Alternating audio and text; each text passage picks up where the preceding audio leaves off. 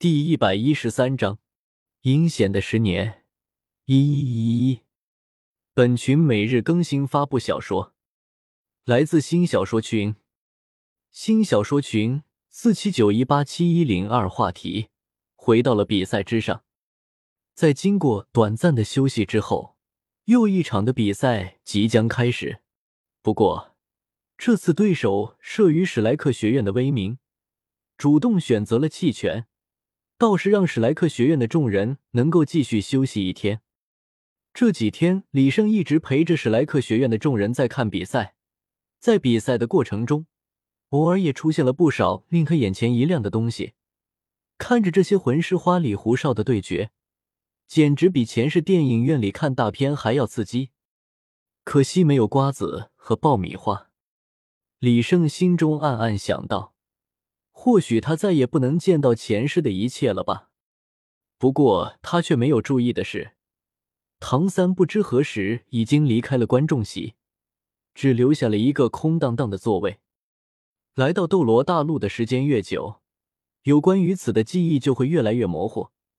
他一时间确实没有想到，唐三会在这里遭受到一次生死危机。不过在他偶然的一次扭头之后，却发现了不对劲儿。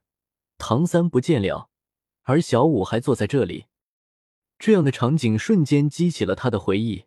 在斗罗大陆的世界里，唐三与小五分离的时候屈指可数，两个人就像橡皮糖一样，时时刻刻的站在一起。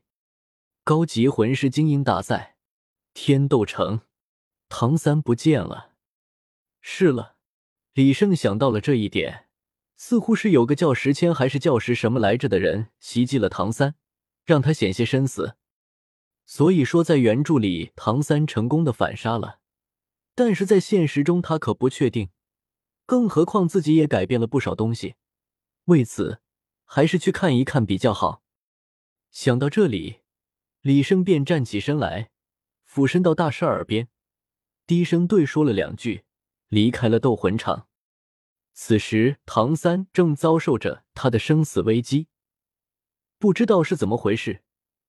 十年仅仅只是用幻境笼罩了唐三，自己本身却并没有出现，只是一遍又一遍的放映着唐三心中最为恐惧的画面。唐三此时的状况并不是很好，特别是在幻境中，不乐侮辱小五的那一幕幕，更是不断的刺激着他的心灵。让他机遇暴走，但他不敢，也不能。虽然他的紫极魔瞳能够看穿这是幻境，但也仅仅只是能够看穿而已，并不能破除环境，并且躲藏在暗中操控着这一切的十年还没有出来。他只能忍受着，忍受着，看着那揪心的一幕不断发生，不知不觉中眼眶中流出了血泪。远在斗魂场的小五，突然感觉到心针扎一般的痛，手中捧着的相思断肠红显露出了异状，顿时了然，一定是唐三出了问题。三哥，眼泪在眼眶里面打转，小五的口中喃喃自语，来不及多说什么，飞快的跑了出去。轰！唐三眼前的幻境崩溃，可又瞬间重塑。再一次的陷入了轮回之中，唐三已经在崩溃的边缘，他的心，他的神，此刻已经衰弱到了极点。就在这时，李胜及时赶到了，唐三的情况紧急，暂时顾不得寻找躲藏在一旁的十年，李胜瞬间破开了幻境，出现在了唐三的身旁。不过，在唐三的眼里，出现的却是李胜和小五胳膊挽在一起，拥抱着亲热的画面。虽然明明知道这是假的，但是唐三的心里却是忍不住的生出了嫉恨之情。自从李胜失踪归来之后，就变得处处都比他强。他害怕李胜把他的小五抢走。虽然这种想法只是偶尔闪过脑海，但始终还是埋下了种子。在他紫极魔瞳的世界中。清晰的看到了李胜正拿着口香糖喂向自己，但是在幻境中，他看到的却是李胜挽着穿着嫁衣的小舞，向自己递来了酒杯。原本就已经被折磨的濒临失控的唐三再也忍不住了，竟然从怀中掏出了诸葛连弩，近距离的对着李胜扣动了扳机。